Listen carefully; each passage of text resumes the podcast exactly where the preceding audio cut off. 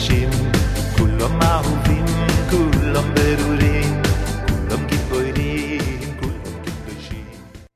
Ouça e faça o download em MP3 de todos os nossos shiurim acessando o site caraguila.com.br e descubra por que o projeto Torah Sound, criado em 2001, tornou-se uma referência no Brasil e no mundo. Fique agora com mais um shiur do Rabino Caraguila. Vamos lá. Boa noite. É incrível só como. A gente já falou isso algumas vezes, mas não dá para começar sem falar isso. É incrível como dentro da Torá, a mesma coisa que a gente já viu algumas vezes, e talvez a gente já conheça de cor, sempre aparece uma nova pergunta sobre isso, alguma nova ideia, algum novo conceito que a gente pode aprender e a gente fala, puxa, como é possível que eu nunca percebi isso antes? Está escrito, a gente vai ver um pedacinho do Pirkei Avot no, no começo do segundo capítulo de Pirkei Avot, Ética dos Pais. Quem escreveu, na verdade, as Mishnayot, quem compilou as Mishnayot todas, foi Rebbe ou Rabi Uda Nassi. Quando está escrito na Mishnah Rebbe Omer, é a mesma coisa do que Rabi Uda Anassi. Rabi Uda, o príncipe, o líder de Bnei Israel. A gente não tem nem ideia, não dá nem para poder colocar em palavras o grande conhecimento que ele tinha para poder juntar todas as Mishnayot que tem no Talmud inteiro, de cabo a rabo, pode ser de kashrut, pode ser de, de tefilá, pode ser qualquer assunto de shkita que a gente for pegar e abordar ele, Rabi Uda Nassi compilou todas essas Mishnayot e escreveu no Talmud. Esse mesmo Rabi Uda Nassi traz para a gente uma Mishnah no começo de Pirkei Avot, que ela é fácil de ler, difícil de traduzir e aparentemente impossível de compreender ela. Está escrito o seguinte no começo do segundo Perek de Pirkei Avot.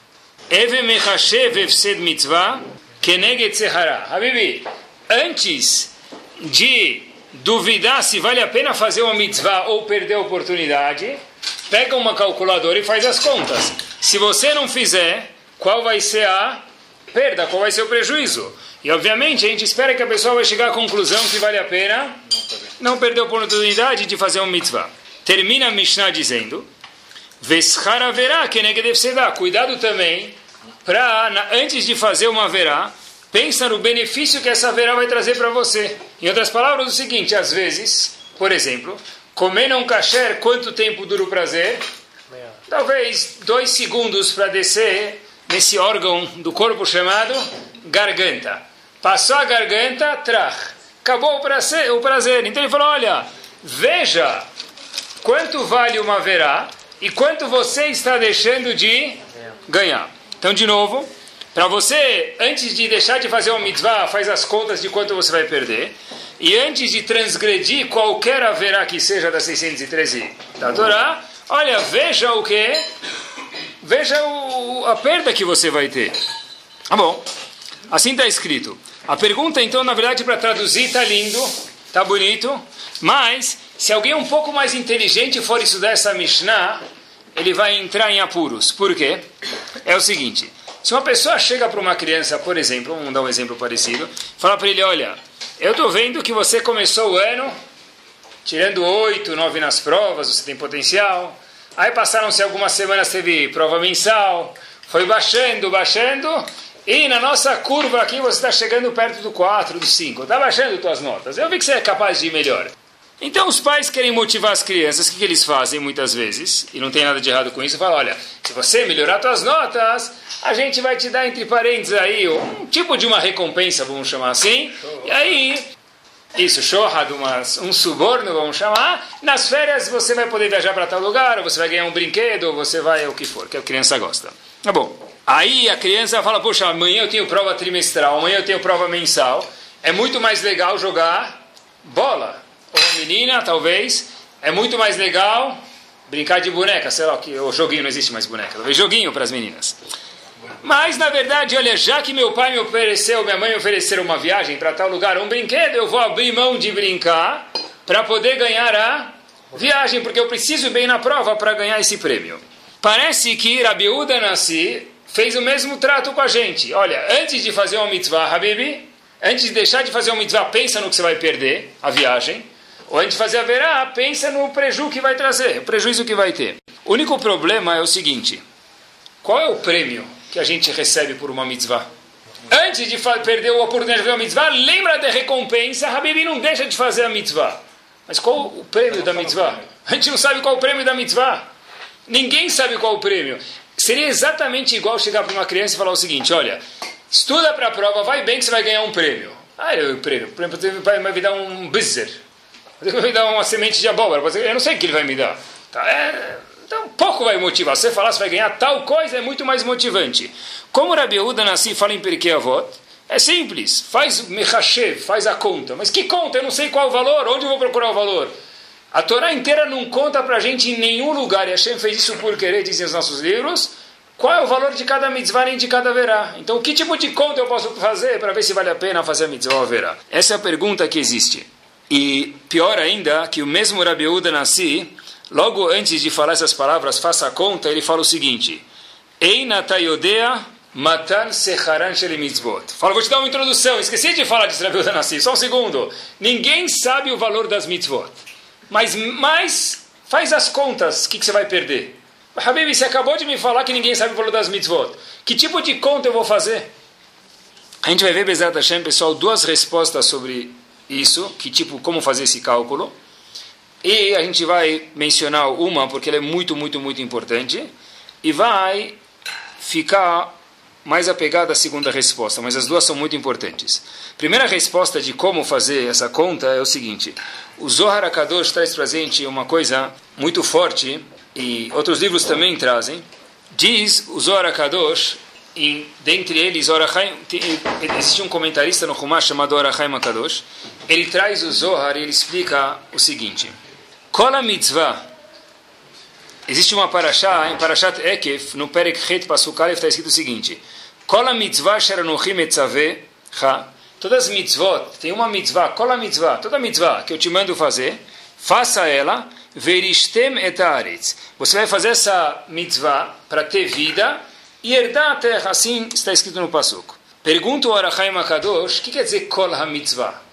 Essa mitzvah, é, faça a mitzvah, você vai ganhar vida e uma porção na terra. Primeira coisa, pergunta o Arachai Makadosh, qual é essa mitzvah que aparece em Parashat Ekif? faça a mitzvah, mas qual mitzvah está se referindo? Por que decido kol ha mitzvah, toda a mitzvah? Qual é a mitzvah? E pergunta o Arachaim Makadosh, tá bom, e se a pessoa fizer algumas mitzvot? Não tá bom? Você cola a mitzvah, todas as mitzvot? É uma mitzvah, não sei porque não fala qual é a mitzvah, cola a mitzvah. Por outro lado, está se referindo a todas as mitzvot, por que, que não serve fazer a maioria das mitzvot? Qual é a média na, nas escolas? Hoje em dia é seis na maioria das escolas. Ninguém requer dez da pessoa. Errar é humano. Por que Hashem não diz para a gente também que errar é humano? Cola a mitzvah, faça toda a mitzvah. Habibi, não dá para fazer tudo. E tem um problema maior ainda, que se a gente for ver, a Torá não foi dada para o rabino que mora lá em, Bnei Brak. A Torá foi dada para todo mundo. Então, para todo mundo é, é necessário que todo mundo faça todas as mitzvot. Se a gente fosse ver, por exemplo, no mundo dos negócios, as pessoas dividem os investimentos dele, assim está escrito na Gumará, em coisas diferentes, não investe tudo num lugar só. A pessoa divide os investimentos. Ele dividiu em seis, sete segmentos. Um deles não deu certo. Um deles não deu lucro. Se os outros cinco, seis deram lucro, o que, que se fala? Faz a média e vê o número total. Não olha só para aquele um negócio. Assim que se pensa. Então, por que também a gente não fala para Hashem, olha, vamos fazer a média? Tem muitas mitzvot, muitas averot. Fazendo a média, eu fiz a maioria de mitzvot, fiz muitas mitzvot. Por que está escrito em Parashat Ekef, kol ha-mitzvah? Tem que fazer toda a mitzvah. Por que tudo? O Zohar Kadosh diz, e quem traz isso é o Arachaim explicando esse kol ha-mitzvah, e com isso a gente vai explicar o que a gente perguntou no começo, como dá para fazer a conta das mitzvot, se a gente não sabe o valor de cada uma. Diz o Zohar Kadosh o seguinte, é sabido que a gente tem 365 mitzvot, que é averot, melhor dizendo, são preceitos que a gente não pode transgredir. Lota C. Existem 248 mitzvot que são faça, AC. Assim você tem que se conduzir. Faça, por exemplo, faça kiddush, é um AC. Não ande do carro no, de carro no Shabbat, é um lota AC, por exemplo. São dos, esses 365 lota AC não faça são correspondentes, está escrito no Zohar, a os tendões que existem, as veias que existem dentro do corpo do ser humano. as 248 mitzvot, que está escrito faça, faça, coloque tefilim, coloque tzitzit, acenda as velas de Shabbat e daí por diante, tudo isso está relacionado aos 248 órgãos que nós, seres humanos, temos dentro do nosso corpo. Em outras palavras, é o seguinte: diz o Pasuk para a gente o seguinte. Todas as mitzvot que eu estou te dando, diz Hashem, Leman tichiyun, faça ela para você ter vida. Por que para você ter vida? Porque a maioria não serve. Porque não adianta tirar seis na prova já seria suficiente, porque todas as mitzvot são necessárias. Diz o Zohar Kadosh, porque cada mitzvah, já que cada mitzvah está ligada a um órgão, seja a ou a como a gente mencionou antes, ou a um tendão, uma veia, alguma coisa ligada ao que compõe o corpo do ser humano, cada mitzvah está ligada a uma parte do ser humano. Se uma pessoa deixar de fazer alguma mitzvah na vida dele, ele deixou de dar vitamina para aquele órgão do corpo dele, e aí, infelizmente, no futuro, futuro quando houver Tchiatamitim, ressurreição, são conceitos profundos, mas está escrito assim, a gente precisa escutar isso alguma vez na vida, aquele órgão vai ficar não sadio. Por exemplo, um exemplo que o Havetz Haim traz no livro dele, provavelmente diz o Havetz Haim, o que tem a ver com a fala da pessoa está ligado a falar palavras de Torá, que é a coisa mais preciosa que existe no mundo. Em contrapartida, a coisa mais grave que a pessoa, além não poderia falar, seria Lachonará, falar mal dos, das outras pessoas. Diz o Ravetz Haim, um exemplo, uma pessoa que está acostumada a falar Lachonará, seja na festa, seja no bar mitzvah, seja na reunião, mesmo que é sem querer, mas ele acostumou a falar isso. Diz o Ravetz Haim, provavelmente o que vai acontecer com essa pessoa, lo aleno? Ele vai voltar para esse mundo mudo. Ou vai voltar para esse mundo, se ele falava muito Lachonará mudo, ou mais ou menos com dificuldade na dicção dele. Por quê? Porque cada mitzvah está ligada a alguma parte do corpo do ser humano. Por isso, diz a Torá, Habibi, não dá para tirar seis na média. Seis na média na escola resolve. Na faculdade, na FUVEST também tem nota de corte, mas não precisa acertar tudo. Porém, dentro da Torá, que o Durshá diz Hashem em Parashatekef, Kol HaMitzvah. Eu vou requerer de você, e eu digo, homem ou mulher, que você cumpra todas as mitzvot. Por quê? Porque para que você tenha um corpo Leatid Lavó no futuro saudável e não tenha curto-circuito em nenhum órgão, já que cada mitzvah é vitamina para algum órgão, se você deixar de tomar vitamina E, vai dar algum problema em alguma parte do corpo. Se você deixar de cumprir alguma mitzvah, vai dar problema em algum corpo. Talvez a gente podia arriscar dizer só para um outro exemplo, talvez a mitzvah de tefilin, talvez seja, não sei, ao que dá vitamina para o braço da pessoa. Uma pessoa que sabe a importância da mitzvah de tefilim, ele já escutou sobre tefilim, não coloca tefilim, parece do Zohar Kadosh, e assim mesmo, infelizmente, a pessoa vai voltar no próxima viagem aqui na, na Terra, quando houver ressurreição dos mortos, com o braço de um jeito não saudável. Mas às vezes a pessoa cumpre, mas não cumpre 100%. Beleza, se a pessoa, ótima pergunta, olha que pergunta interessante. Às vezes a pessoa cumpre, mas não cumpre 100%. O braço vai funcionar ou a perna ou a boca da pessoa. Hashem tem piedade de todo mundo, mas também tem leis na Torá. Isso vai funcionar conforme quanto a pessoa fez. Ele vai lá, olha, eu vou na academia, meu amigo faz 30 abdominais e eu faço 3. Você também faz, Habibi, mas 3 não são igual a 30. Quem faz 30 vai voltar mais parecido com o incrível Hulk. Quem faz 3, no sentido bom, quem faz três vai voltar menos parecido com ele. Então, se a pessoa coloca tefilim uma vez por semana, que não seja Shabbat, já é muito bom comparado com nada. Mas tem um, um longo caminho a andar comparado com seis dias da semana que a Shem requer que a pessoa coloca. Então, voltar com se a pessoa quer de verdade, a pessoa tem que querer cumprir e a pessoa tem que aprender essa lição que de verdade cada mitzvah está ligada a um órgão. Igual se a pessoa está com algum defeito, loaleno, alguma coisa, seja pequena, ele vai no médico, seja uma coisa de, de, de assim, uma coisa estética, ele fala, oh, vamos fazer aqui um pontinho aqui para tirar essa ruga ou essa coisa. Então aqui também, dentro da Torá, a gente tem que saber que cada mitzvah vitamina para alguma das mitzvot, para algum órgão, melhor dizendo, do corpo da pessoa. É isso que está escrito em Pirkei Avot. A gente não sabe o valor de cada mitzvah. Você tem razão, diz Rabi Udanassi. Eu próprio te falei. Ninguém sabe o valor das mitzvot, diz Rabi Udanassi. Porém, fala ele o seguinte, olha. Lembra antes de fazer uma verá que algum órgão vai ser prejudicado. Ou lembra melhor, que essa parte positiva que é mais importante, lembra antes de fazer alguma mitzvah, que você vai estar injetando vitamina em algum órgão, puxa vida, vale a pena abrir mão de uma vida eterna para ganhar um prazer de um minuto, ou dois, ou dez minutos? Isso que Rabi Uda Nassi vai falar para gente. Cada mitzvah está ligada a um órgão. Ninguém quer ficar com nenhum órgão atrofiado. Então, na verdade, a gente tem que pensar nesse ritmo, que na verdade, pessoal, a gente aprende daqui também uma coisa interessante.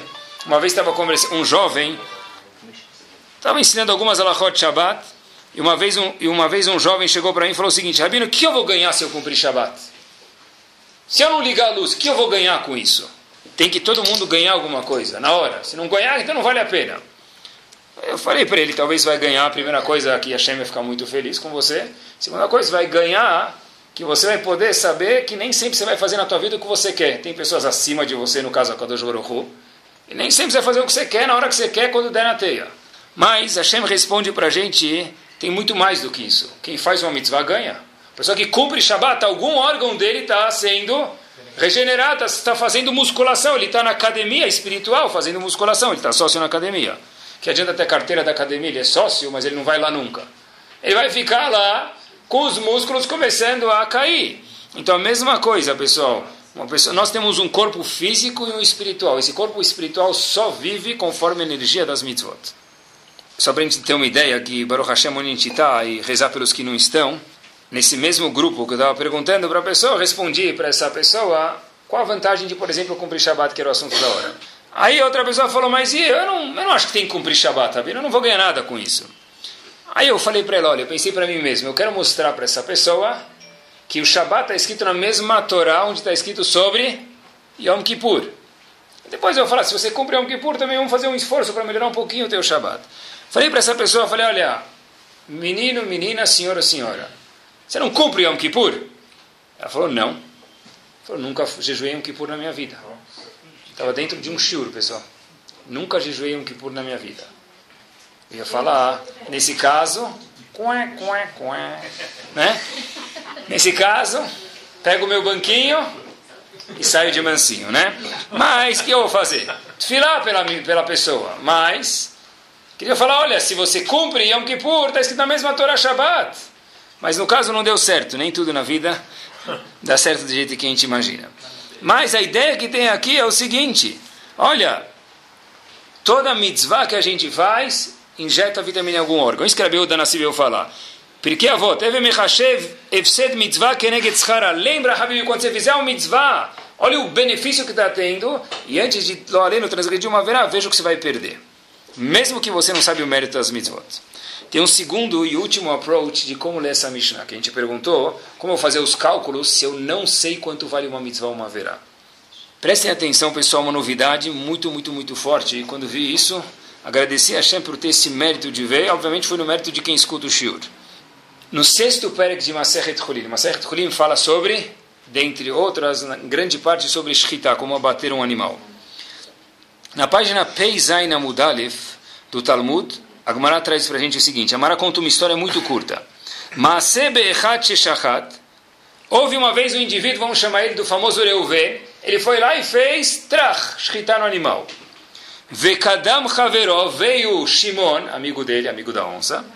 Vekissa, ele pegou o sangue do, da galinha, por exemplo, e cobriu. Existe uma mitzvah na Torá entre parênteses. Cobriu o sangue, quando se faz shkita, não de um boi, mas de uma ave ou de uma raia de um animal selvagem, é obrigatório a pessoa cobrir o sangue. Então Reuven pegou uma galinha, fez shita, Shimon, muito amigo que fez, viu o sangue no chão, ele pegou um pouco de terra e cobriu o sangue. O que, aconteceu? Shimon roubou a mitzvah de Reuven, a galinha de Reuven, Reuven fez a shita, e agora Shimon foi lá, antecipou Reuven e cobriu o sangue. Fez a e cobriu o sangue. Reuven foi reclamar para Rabban Gamliel, que era o rabino da época, falou, ah, roubaram minha mitzvah. O que, que Rabban Gamliel fez? Rabban Gamliel pegou lá, não tinha iPad na época, nem Google, se ele procurava quanto valia o mitzvah no Rav Google, ele ia responder, mas não tinha. O que, que Rabban Gamliel fez? Rabban Gamliel falou, ah, eu tenho uma ideia fez um boleto na hora, emitiu o boleto, a ser pago em qualquer agência bancária antes, obviamente, do vencimento. O que estava escrito? Rabban Gamliel falou para ele, Habibi, 10 moedas de ouro. Você vai pagar para o seu amigo. Por quê? A mitzvah era dele, você cobriu o sangue da galinha dele. Você roubou a mitzvah dele. Assim está escrito. Existe um Rav que veio no ano de 1750, nessa época. O nome dele era Pinchas Alevi Horowitz. Ele escreveu um livro sobre o Talmud chamado Sefer Hafla'ah. O livro dele, com o próprio nome já diz, é Pele, algo magnífico. Ele faz uma pergunta explosiva. Pergunta ele o seguinte, em Yiddish, ele era Ashkenazi, Menuen Lauen, de onde por onde Rabban Gamliel tirou o número de 10 Zeruvim, 10 moedas de ouro? Rabban Gamliel olhou, fechou os olhos, uh, ah, você deve para ele 10 moedas de ouro porque você roubou a mitzvah dele. Por que justo 10 moedas de ouro? Por que não uma? Porque talvez o 18 errais seria mais fofinho. Se ele fosse faradim, talvez seria 5 moedas e meia. De onde ele tirou 10 moedas de ouro? Da onde ele tirou 10 moedas de ouro? Olhem que bomba. Diz esse livro Sefer o seguinte. Rabban Gamliel, de fato, pegou um valor aleatório. Um valor que ele achava. Falou, você tem que pagar para o seu amigo 10 moedas. Porém, Rabban Gamliel apresentou isso perante Reuven e Shimon. Reuven foi o que perdeu a mitzvah. Então, Rabban Gamliel falou, eu vou falar para ele 10 moedas, ver se ele aceita. Se ele aceita, escutem com os quatro ouvidos, quer dizer que a mitzvah para ele vale 10 moedas de ouro. Não que a mitzvah vale 10 moedas, mentira! A mitzvah não tem valor, mas se eu falar para você, olha, devolve para ele, restitui para ele 10 moedas de ouro, quer dizer que para ele é suficiente quanto? 10 moedas. A mitzvah para ele hoje passou a ter o valor espiritual como se fosse de 10 moedas de ouro. Em outras palavras, olhem que beleza, pessoal. Se Reuven que perdeu a mitzvah falasse, tá ótimo, Rabi, 10 moedas, melhor do que imaginava. Recebia 10 moedas. Se ele falasse 10 moedas, a mitzvah vale muito mais do que isso, o que Rabban Gabriel ia fazer? Quanto vale a mitzvah? 20? Tá bom, então ele te deve 20. Quer dizer, Gabriel falou um valor aleatório para ver quanto Reuven recebia, dava o valor da mitzvah nos olhos dele próprio. Olhem como que se lê a Mishnah agora em Perikei Avot. A gente perguntou, como Rabi Uda Nassi falou, faz a conta das mitzvot. Eu não sei quanto vale uma mitzvah. Olhem a linguagem de Rabi Uda Nassi, pessoal. Olha quanto tem dentro de uma Mishnah em Pirkei Avot. Não está escrito faça as contas na calculadora. Olha como ele fala. Eve mechashev, faça as contas, a gente traduz assim. Evsed mitzvah, keneged tzchara, quanto você perde quando deixa de fazer uma mitzvah. Mas está errado. Mechashev vem de que palavra? Fora fazer contas. Hashuv. O que, é Hashuv? Ave mechashev. Quanto vale para você? Quanto você marchiv? Quanto valor você dá para uma mitzvah? A gente perguntou no começo, eu não sei o valor das mitzvot. Como posso fazer as contas? Não existe valor fixo das mitzvot. As mitzvot, olhem que novidade bomba, as mitzvot têm o valor no qual nós, seres humanos Yehudim, atribuirmos a elas. Por exemplo, se uma pessoa, talvez um exemplo que seria prático, mas Baruch Hashem, todo mundo aqui estuda de alguma forma ou outra, a pessoa está estudando e toca o celular. Se eu atendo o celular na hora que eu estou estudando, eu acho que meu valor de estudo tem um valor X. E o meu toque de celular tem um valor um pouco maior. Ah, mas uma vez teve uma emergência. Bom, uma vez teve uma emergência é normal, mas, que não tenha, mas, numa regra geral, quando eu faço as contas, eu estou falando o quê? Esse é o valor que eu estou atribuindo para a minha mitzvah. O celular vale mais do que o estudo, que é um teste muito grande. Por exemplo, se a pessoa está estudando e ele escuta que ele precisa comprar cussa, abobrinha para a esposa dele para fazer mesh. E ele, agora, justo quando ele está estudando, obviamente, o Etzerel é mais inteligente do que Einstein, ele senta do lado da pessoa, tem um, dois senhores de idade, eu comprei cussa não sei aonde, é, por R$ 9,90, e você está pronto, tá pronto, escutou que falou que está 11 reais. Então, agora você fica todo escutando a história inteira, que Bezdat Hashem Tfilat que eles vão falar, eu não vou perguntar para eles, estou com vergonha, mas eu quero escutar onde eles compraram essa bendita abobrinha para fazer o mesh, não é? Tá. Você abriu mão de estudar a Torá por dois, três reais. Quer dizer, no fundo, pessoal, que a minha Torá, aqueles minutos que eu deixei de estudar, valem menos do que dois, três reais. Eu estou atribuindo valor às minhas mitzvot. É algo assustador. O sahar que a pessoa vai receber das mitzvot vai conforme ele atribuir isso. Por exemplo, a gente sabe que na escola, já tão longe disso, mas Baruch Hashem eu vivo isso todos os dias, na escola tem prova mensal, trabalho, trimestral, cada uma tem um peso. Aí vai falar, ó, tem gente que até fala, no primeiro trimestre nem adianta ir muito bem, porque no fim é peso 2, peso 3, eu garanto no fim. Não, cada um faz do jeito que é bom para ele. Existem mitzvot que são peso 2 ou 3, parece que Talmud Torah é muito pesada, mas ainda assim, o valor dela não é fixo. O valor das mitzvot pode ser que duas pessoas vão chegar no Shamaim, uma vai ganhar mil unidades de recompensa e a outra, pelo mesmo página de Gumará, com o mesmo esforço, vai ganhar 10 unidades. Por quê? Porque uma achava que a Torá para ele é mais importante, a outra falava, tá bom, quando não tem oportunidade, não tem o que fazer, eu estudo. Mas não é que eu vou estudar porque eu não vou me sacrificar de nada para poder estudar. Isso me lembra, pessoal, tem uma história que é o Rebbe de Abt, conta, contam sobre ele, não sei se existe nessa Hassidut, mas uh, se a Hassidut não é famosa, a história é brilhante. Uma vez um comerciante chegou para o Rebbe dele, sabe que os Hassidim são muito apegados ao Rav deles, e óbvio ser de, de, de algo de ser louvado. O comerciante chega lá e fala, Rebbe, até agora eu estava resolvido, e mas agora minha filha vai casar e a situação está apertando. Não tinha as decorações que tem hoje em dia, tal, tudo bem, mas na época era o que tinha. E o cara falou, olha, meu, com o meu salário, se eu convidar a família para comer atum, não vai dar para todo mundo. Como fazer casamento para ela, convidar o Statel inteiro aqui, no bairro inteiro aqui na Polônia. Não vai resolver muito. Ah, o, o, ele foi lá, o Rebbe olhou para ele e falou, olha, eu vou te dar uma brachá, pega aqui. E quando você tiver o primeiro business que aparecer na tua hora, com esses 10 moedinhas aí, 10 centavos, compra. Tá bom. O Hassid falou, Hazal Baruch. Chegou lá com os 10 centavos dele, 10 moedinhas, andando lá. E o Hassid todo deslumbrado na volta, ele passa por o que tinha na época, óbvio que não é que nem tem hoje, mas algum tipo de joalheria. Então ele começa a olhar na vitrine a joalheria, tal, ele olha, fala, uau, puxa vida, gostaria de poder comprar alguma coisinha para minha filha de, de, de casamento, para ela poder ter algum adorno para usar no casamento. Aí o... Já viram televisão de cachorro, quando aquele frango assado lá, o cachorro fica olhando assim? Então esse Raci estava igual o cachorro no frango assado, olhando assim, o frango rodar lá na frente da padaria. Então, olha, saiu o dono e falou, opa, chegou um comprador grande. O dono falou, ei, Habibi, posso te ajudar? O senhor quer alguma coisa? Entra dentro da loja, tal, da lojinha. Ele falou, olha, eu quero, estou olhando tudo, mas deixa para lá. O dono falou, por que deixa para lá? Vem aqui. Eu tenho 10 moedinhas. 10 moedinhas dá para cafezinho aqui, talvez. Falou, mas... É, falou, 10 moedinhas, disse o dono, tive uma ideia. Você pode ganhar o meu, meu lamabá, eu te vendo por 10 moedinhas. O cara falou, teu lamabá? Eu vou ficar sem as 10 moedas do rabino, não vou fazer business nenhum. Eu não vou comprar o lamabá dele. Como é que eu vou casar com minha filha com o lamabá dele? Mas, se o Rebbe falou, está falado. Shalom Alisrael, Omer Kadish, Skor, perdeu o dinheiro. Comprei as 10 moedinhas, o Rabino mandou, está falado. O cara volta para casa, e a esposa fala, isso foi falar com o Rabino, falou, falou, ele me deu 10 moedinhas, e aí, cadê as moedas? Falou, não tenho nem as moedas, nem as sombras dela. Ficou lá com o joalheiro, ele não me deu nada, eu perdi as moedas. Bom, imaginem só já o que aconteceu na casa, o barraco desabou. Voltou mais pobre ainda.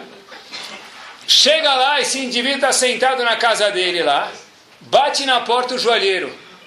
Fala, eu gostaria de comprar meu lava de volta. Como assim? Fala, queria comprar meu lava de volta. A gente está brincando, você vendeu aquelas 10 moedinhas, tá? eu queria comprar um lava de volta. Esse joalheiro para aquele homem que precisava casar a filha.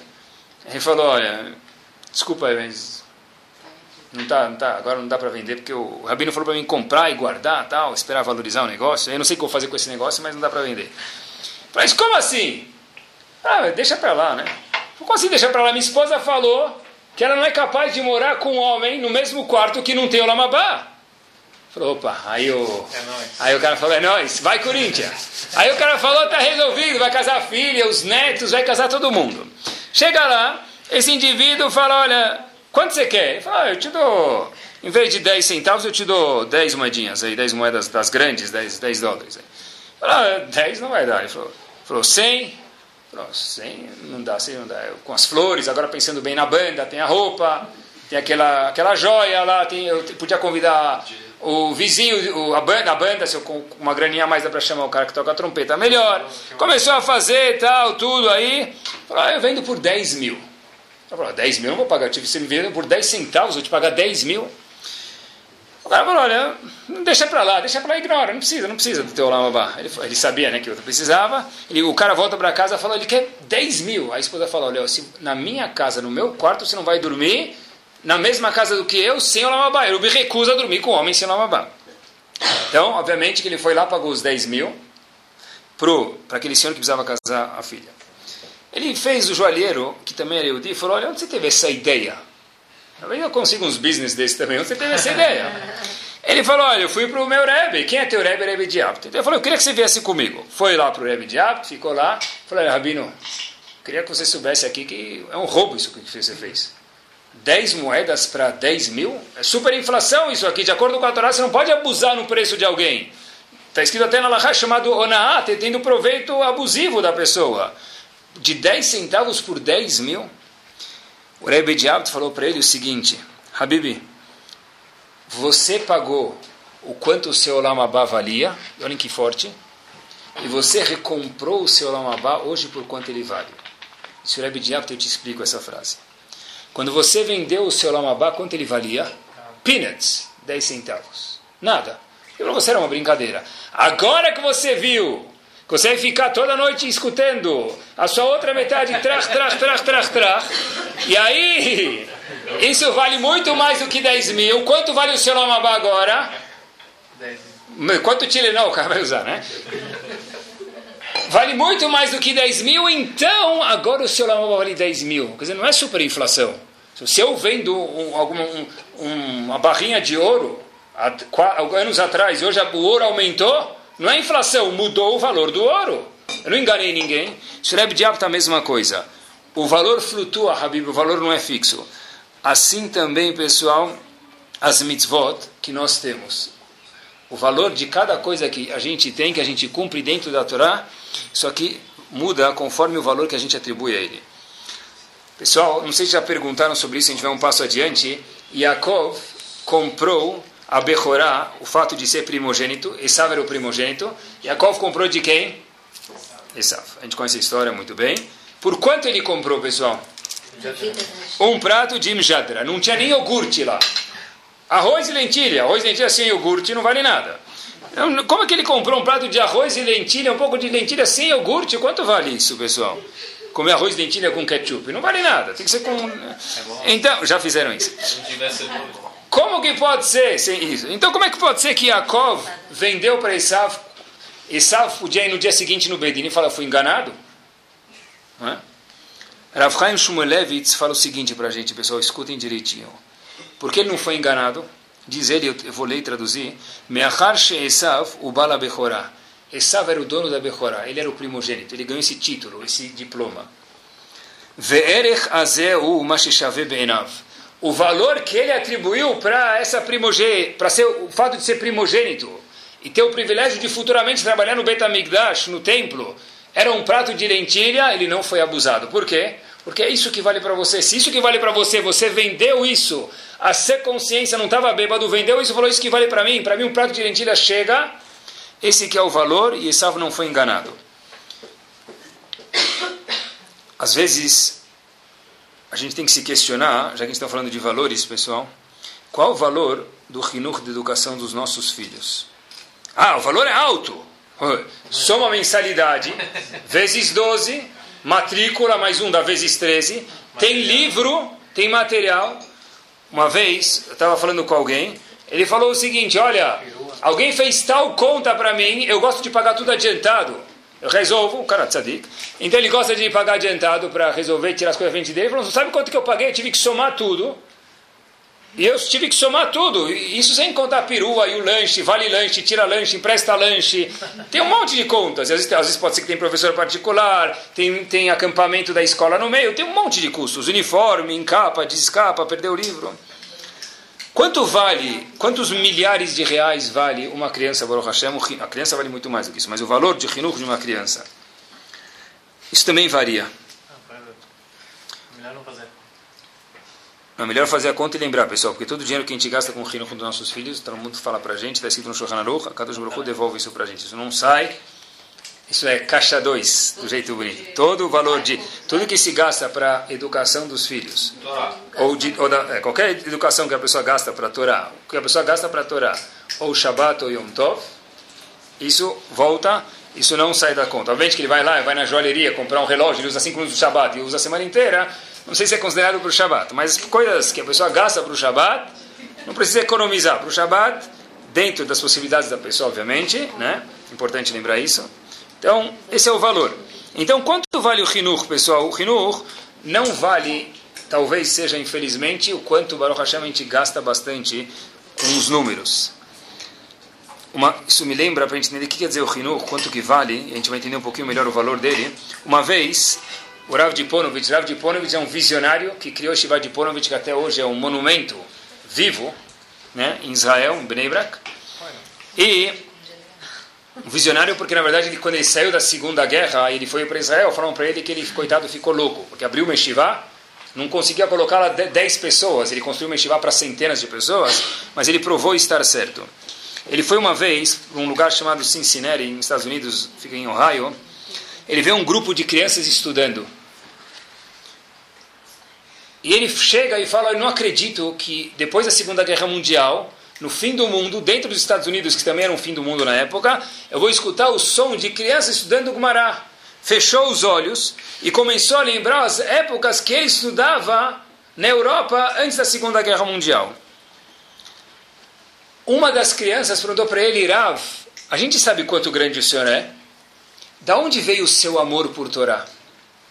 Tzilev Diponovich, olha, isso, eu preciso falar a verdade para vocês. Eu não tenho muito mérito no amor que eu tenho de Torá. Pergunta para ele, mas como assim você não tem mérito? Você abriu Shiva, você deu sua vida para o Meshivá. Se ele, vou contar para vocês uma história. Tzilev Diponovich para essas crianças e é uma mensagem para adultos também. Quando eu era criança, quando eu era pequeno, e algum dia eu também fui criança de Zvirev Diponovich, nós tínhamos uma base de sustento. Era famosa, não sei se chamava assim, a gente pode chamar assim, mimosa. Tinha uma lá, vaca. A vaca dava leite, dava leite, dava leite também dava leite. Com o leite dela a gente vivia. Tinha leite condensado, não condensado, com sucrilhos, sem sucrilhos, era nosso base de sustento. A gente comia, bebia, almoço, janta, tudo leite. Quando dava, trocava por alguma outra coisa, e eu estudava a Torá, eu lembro quando era pequeno, não haviam escolas, havia o Melamed. O que é Melamed? Tipo de professor particular. Eu vi um dia que eu cheguei em casa, meu pai muito triste. E, obviamente, eu era curioso, escutei a conversa. Meu pai recebeu uma mensagem do meu professor. E o meu professor disse o seguinte: Olha, adoro ensinar seu filho, mas tenho contas para pagar no fim do mês. O pagamento está atrasado alguns meses. Infelizmente, eu vou ter que trocar o seu filho por outra criança porque eu tenho contas para pagar. E o pai estava muito, muito, muito triste. A mãe falou: não se preocupa. A mãe tinha alguma outra joia. Ela vendeu. Tenta viver a história, pessoal. Ela vendeu a joia para pagar o professor do aluno, do filho dela. Mas o pai somou isso e falou: olha, a gente está devendo alguns meses. Se os professores eram muito caros, as joias eram muito baratas, não dá para cobrir o que a gente deve. O pai falou: eu tenho, tenho uma ideia. Qual a ideia? pai e a mãe imediatamente, foi isso que mais me marcou de Sureb de Ponovich, falaram, por que a gente não vende a mimosa?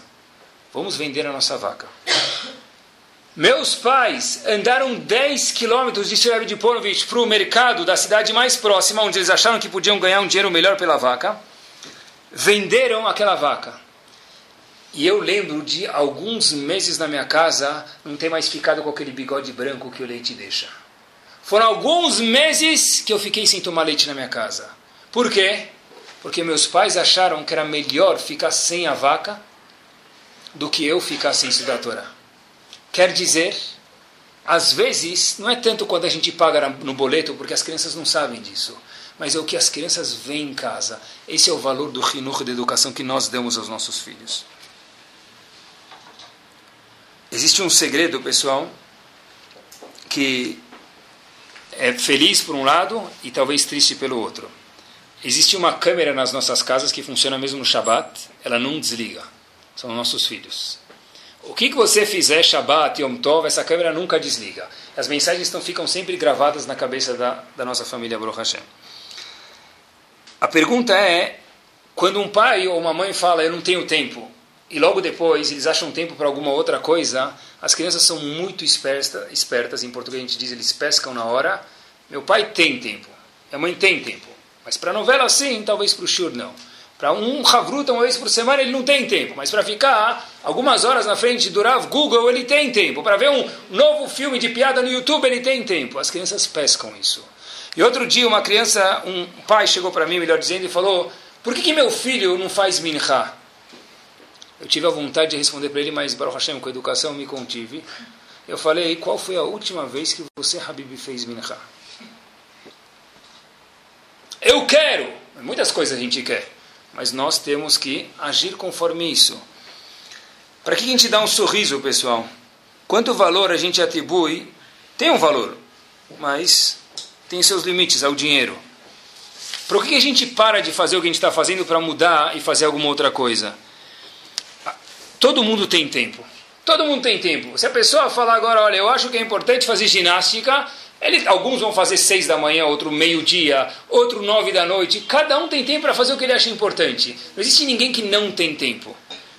Só depende de uma coisa, eu achar que isso é importante. No momento que eu achar que isso é importante, eu vou achar tempo.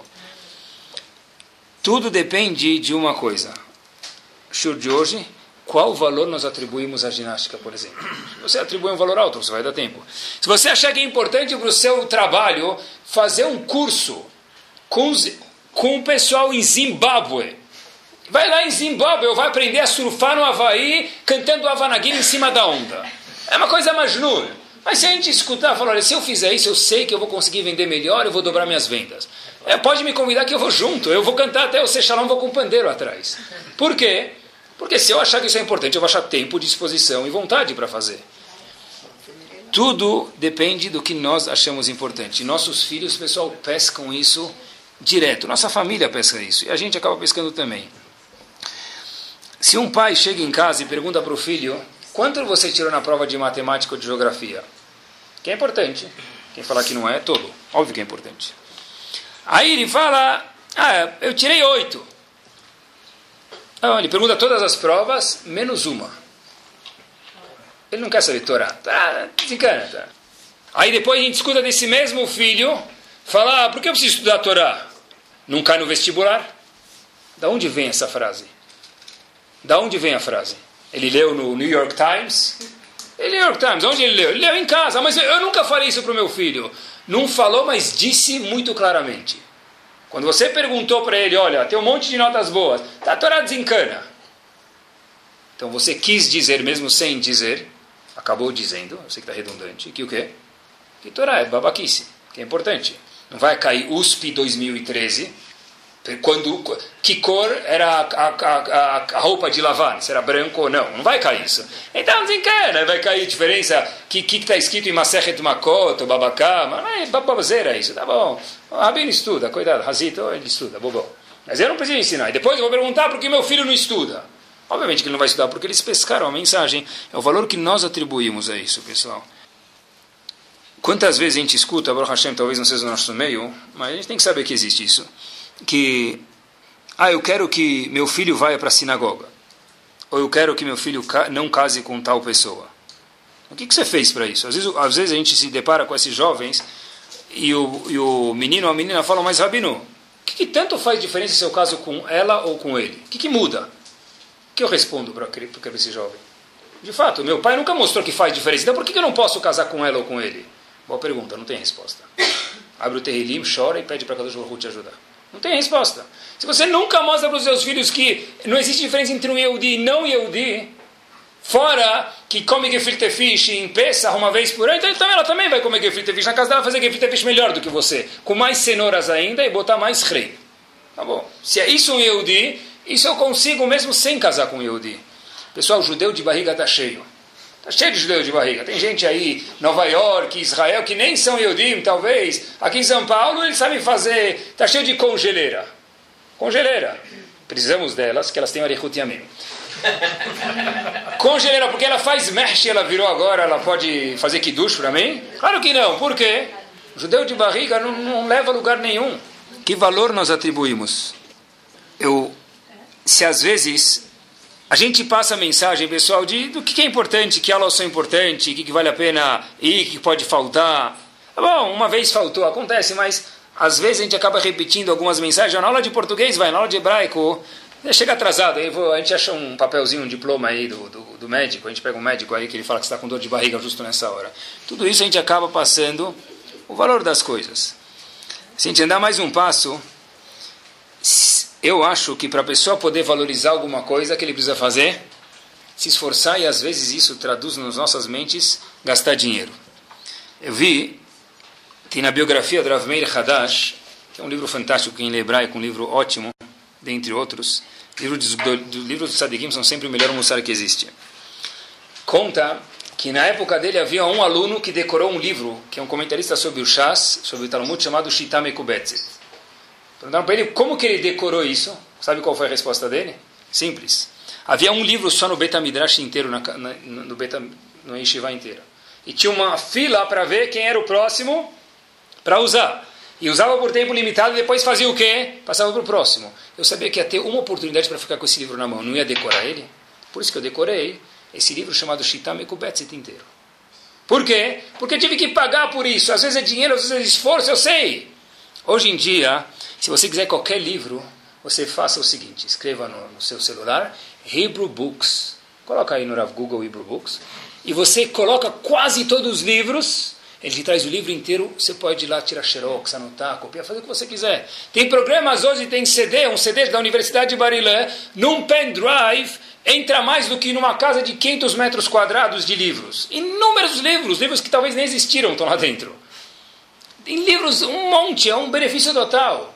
Eu sempre me questionava, como pode ser que hoje a gente tem tanto acesso a livros e a geração passada produziu muito mais Gdolim do que a nossa geração? A resposta talvez seja essa. Porque hoje com 10 dólares você compra uma Mishnah, com 100 dólares você compra um chassi inteiro. Na época do Rambam, o Rambam nunca chegou a ter o Talmud inteiro na mão dele. Nunca teve. O Rambam teve que copiar o Talmud, o quê? Um por um. Copiar a mão. Imagina, pessoal, o valor que ele atribuía para uma página de Gemara. Por isso que do Rambam saiu o grande Rambam. Alguém aqui já, quando vai no Brit Milá, fica comovido? Alguém aqui, quando vai no Brit Milá, fica comovido? Talvez não. Né? Mais um. Tomara, alguns até falam, tomara que não seja convidado. Não é bom falar isso. Mas talvez seja mais um. Diz que tem uma história que aconteceu nos Estados Unidos. E começaram lá a cantar, tá, ouvir, Brit Milá, Maquelotam, entrou lá o bebê. Quando o bebê entrou lá dentro para fazer o Brit Milá, havia em todo o público um senhor russo sentado, começou a chorar. Perguntaram se ele era a família do bebê, uma coisa, não. Depois o moeiro foi para ele e falou, olha, por que o senhor está chorando? Alguém ofendeu o senhor? Ou você é próximo do bebê, do pai do bebê? Falou, olha, não conheço ninguém aqui, só o schnitzel do Brit Milá, não conheço ninguém. Fui convidado para vir pegar aqui dois docinhos, vi que estava Brit Milá, nem sei de quem é o Brit Milá. Falou, então por que, que você está chorando? Falei para ele o seguinte, eu morei na Rússia comunista. E o último Brit Milá que eu vi foi escondido embaixo da terra, onde que para fazer um Brit Milá, eu lembro quando era pequeno, a gente tinha que pegar um animal, mexer nele, empurrar ele para o animal começar a gritar. O animal começar a latir, pegar um cachorro, fazer a bagunça com ele, o cachorro começava a latir. Aí os oficiais russos passavam, não escutavam o choro do bebê e assim podia fazer um Brit Milá. Eu estou chorando porque faz 40 anos eu não presencio um Brit Milá. Eu nunca mais sabia que poderia haver uma coisa chamada Brit Milá num lugar com música iluminado, sem medo dos guardas que estão à nossa volta. Por isso que eu estou chorando. Imagina, pessoal, quanto uma pessoa dessa valoriza um Brit Milá. Todas as mitzvot têm um valor conforme o valor que nós atribuímos. Quanto vale um Beta Knesset, pessoal? A gente precisa falar sobre isso. Quanto vale um Beta Knesset? Depende. Como uma mulher vai vestida no Beta Knesset, pessoal? Ah, eu não vou de peruca e não vou de saia. Tudo bem, mas ainda assim, dentro dos quadros, a gente tem que saber que isso é um Beta Knesset, é uma sinagoga. Né? Sei lá, talvez a gente tenha que até se questionar. Não sei se tem uma resposta sobre isso. Às vezes, uma pessoa vem me falar, olha, Rabino, as festas de criança hoje viraram bar mitzvah, os bar mitzvahs viraram um casamento. Até onde a gente vai? Não. Eu não sei quem tem Baruch Hashem, que Hashem dê mais para ele tem que sacrificar por quem não tem? Não sei, tem que se perguntar. Não sei, não existe uma resposta para isso. Mas a pessoa tem que se questionar. Porque quando um faz, todo mundo tem que fazer. Tem gente que não pode fazer. Talvez a gente tenha que levar isso em consideração. Qual valor a gente dá para um, uma festa de... Tem que perguntar. Estava perguntando, pessoal, perguntei para alguns alunos, quantas vezes já viajaram de avião? Faz um tempo atrás já. Aí falou, olha, Ninguém respondeu. Eu falei, pode, não precisa ficar com vergonha. Falei, é que a gente não consegue contar. Quantas vezes eu que perguntar, quantas vezes eu comi arroz e feijão? Você acha que eu ia responder para você? Eu falei, desculpa, me relato bikuvotchem. Aí eu falei, na mesma encontro, eu falei, olha, eu gostaria que você fizesse uma homework para mim, uma lição de casa. Perguntei para os pais de vocês, quantas vezes até a idade de vocês, antes dos 18 anos, viajaram de avião? Aí uma pessoa chegou e falou para mim, Rabi, não precisa nem perguntar. Minha mãe falou que ela viajou uma vez, um pouco antes de casar, e a segunda vez que ela viajou na vida dela de avião foi na lua de mel. Hoje em dia, pega uma criança de 10 anos de idade, fala, eu sou o único da minha, da minha classe que nunca foi para Chinatown, e Hong Kong, e Chinchanchuan, Ming Ling, Disney World, e esquiar em Aspen. Meu, o cara não consegue nem merrilar ir no banheiro sozinho, precisa esquiar. Será que tudo tem que ser tão fácil? Tem que se questionar. Talvez sim, talvez não. Mas, pessoal, qual o valor que nós damos a tudo isso? Tudo depende, pessoal, dos papos que rolam em casa. De fato, sabe que uma vez eu lembro, o Rav Hutner, dois colegas chegaram para Rav Hutner e falaram o seguinte. Uma pessoa falou para Rav Hutner, Rav Hutner foi um Rav grande, escreveu um livro chamado Pacha de Yitzhak, pessoa muito sábia que morou nos Estados Unidos.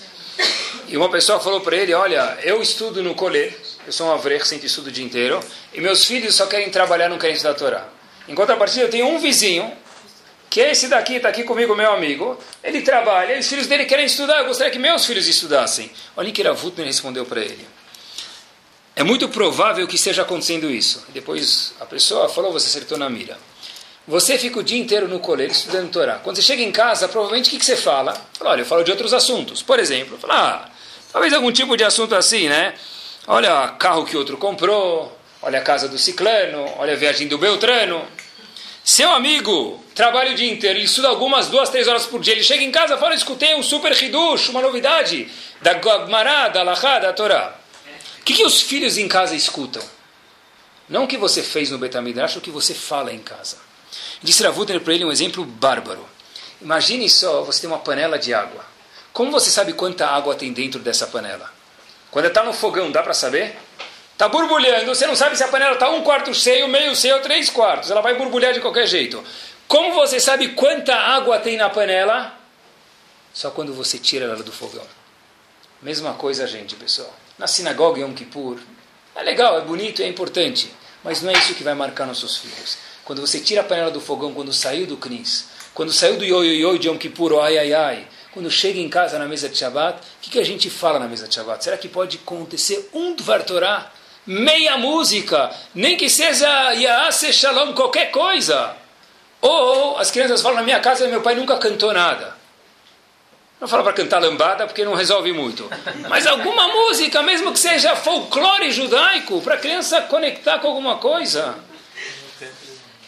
Não, na minha casa a gente não trabalha, não faz nada. Baruch Hashem. Mas qual o feeling da, do clima de Shabbat? A Torá fala sobre tudo. E falando em valores, para terminar, pessoal, quanto valor a gente precisa dar para o futuro da nossa vida?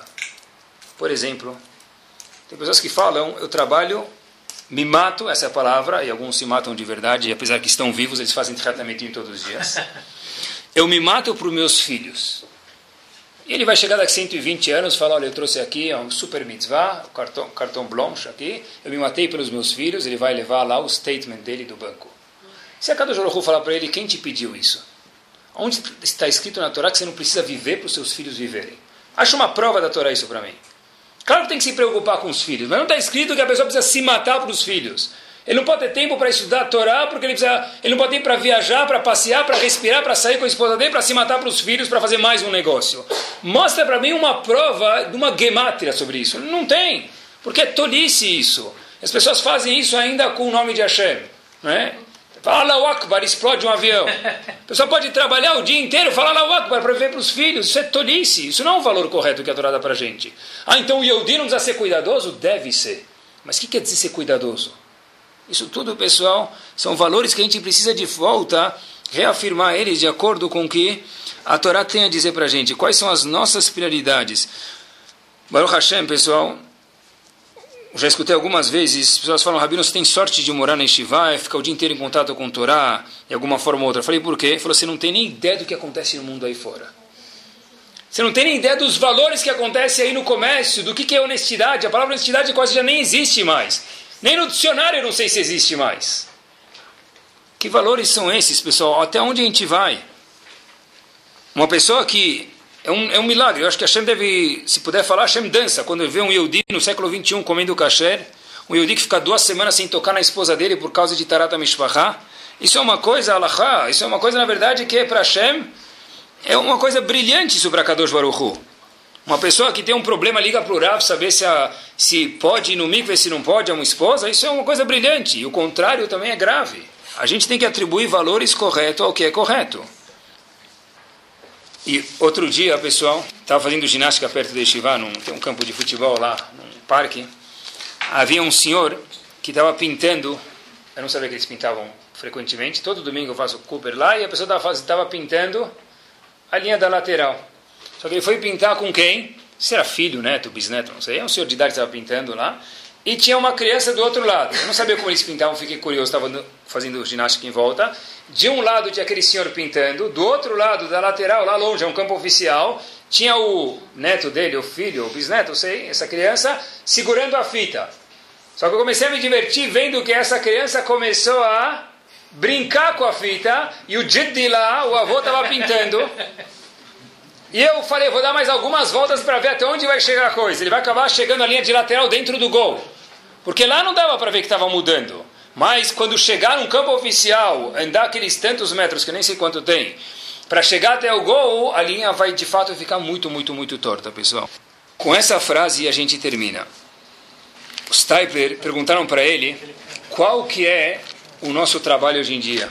Disse o Steiper o seguinte: o nosso trabalho hoje em dia, na época dele, já geração, uma geração para trás, é devolver para Mashiach a mesma Torá que nós recebemos de Moshe Rabbeinu. Volto a dizer, o nosso trabalho hoje em dia é devolver para Mashiach não a Torá que está escrita no Erona Kodesh, mas a Torá que nós praticamos, os valores que nós atribuímos às mitzvot, a mesma Torá que foi dada para Moshe Rabbeinu. E a gente tem que dançar, pessoal, dançar de verdade que a gente tem a Torá Kedoshá, que os valores não mudam.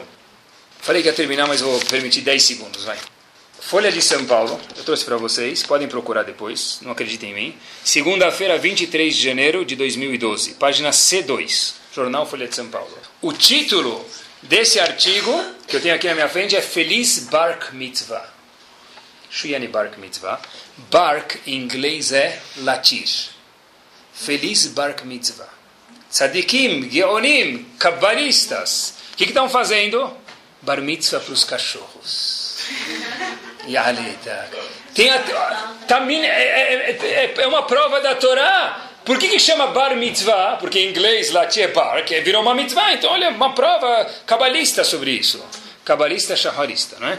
Porque é uma coisa que acontece. Procurem no Google, pessoal, é, no YouTube. Uma pessoa me mostrou uma vez: Dog Look Alike Contest. Uma, uma, é uma competição de quanto o cachorro se parece com o dono. Vocês vão se surpreender. Porque de fato tem alguns lá que eu fiquei difícil de descobrir quem era o cachorro quem era o dono. Onde nós chegamos? Aonde a gente foi parar? Procurem Dog Look Alike Contest. Pessoal, onde a gente foi parar? A gente tem que dançar todas as noites, quando vai dormir no Shema e quando acorda Modeani, Baruch Hashem, que eu tenho os valores da Torá. O único valor que não muda é o valor da Torá que Bezat Hashem a gente possa atribuir os valores certos, conforme o peso certo, conforme a Kadosh Baruch quer. E aí sim, como a Kadosh Baruch Hu fala, Leman Tihiuna. A pessoa que atribui o valor certo, essa pessoa vai ter vida tanto no Lamazé, quanto também no Lamabá. Torá Sound, desde 2001, aproximando a Torá dos Yehudim e de você.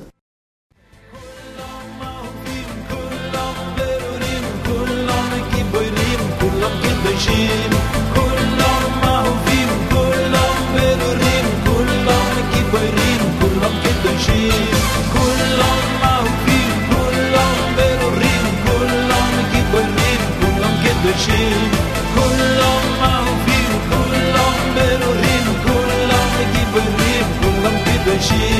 kulam ahuvim, kulam berurim, kulam kitoshim, kulam ahuvim, kulam kulam kitoshim, kulam ahuvim, kulam berurim, kulam kitoshim, kulam kulam berurim, kulam kitoshim, kulam ahuvim,